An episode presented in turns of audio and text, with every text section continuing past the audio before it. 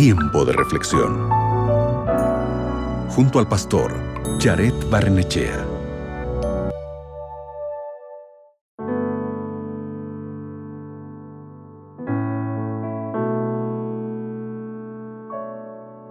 Jesús voluntariamente sacrificó todo por el bien del mundo. Recibió el castigo por nuestros pecados para que pudiéramos conocer a Dios íntimamente y para siempre. Y cuando resucitó de entre los muertos, Él hizo posible que tuviéramos una relación más cercana con Él. Jesús preparó un camino para que lo conozcas, pero tú tienes que elegir si seguirlo o no. Mira lo que dice Marcos capítulo 8 versículos 34 al 35. El texto dice, si alguno quiere seguirme, niéguese a sí mismo, tome su cruz y sígame, porque todo el que quiera salvar su vida la perderá, y todo el que pierda su vida por causa de mí del Evangelio la salvará. Pero ¿qué significa tomar nuestra cruz? Tomar nuestra cruz significa renunciar a nuestro derecho a vivir como nos plazca, significa dejar que Jesús dicte la trayectoria de nuestras vidas y convertirlo en el único que buscamos por encima de todo. Para Jesús, la cruz fue un objeto literal sobre el cual sufrió y murió. El peso físico de la cruz también simboliza el peso espiritual que Jesús cargó. Pero la cruz también representa el sufrimiento y la entrega que todos elegimos soportar para conocer y obedecer a Cristo.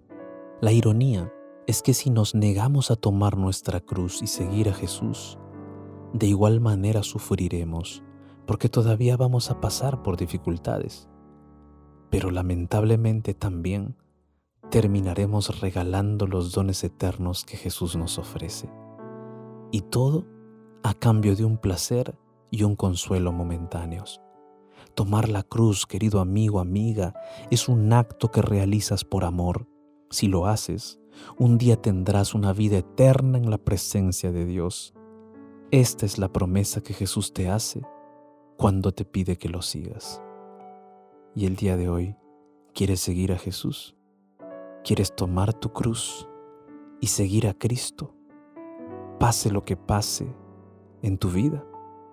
Si eso es lo que tú quieres, Cierra tus ojos y ora conmigo. Bendito Padre Celestial, hemos decidido seguirte, hemos decidido amarte con todas nuestras fuerzas y hoy queremos colocar en tus manos aquellas cosas que tenemos en nuestra vida que nos impiden caminar contigo, que nos impiden buscarte, que estorban nuestro caminar diario de la vida cristiana. Queremos colocar eso en tus manos y seguir adelante con tu poder, con tu dirección. Gracias Padre en el nombre de Jesús. Amén. Recuerda, si rindes tu vida a Dios, alcanzarás la salvación. Acabas de escuchar Tiempo de Reflexión con el pastor Jared Barnechea.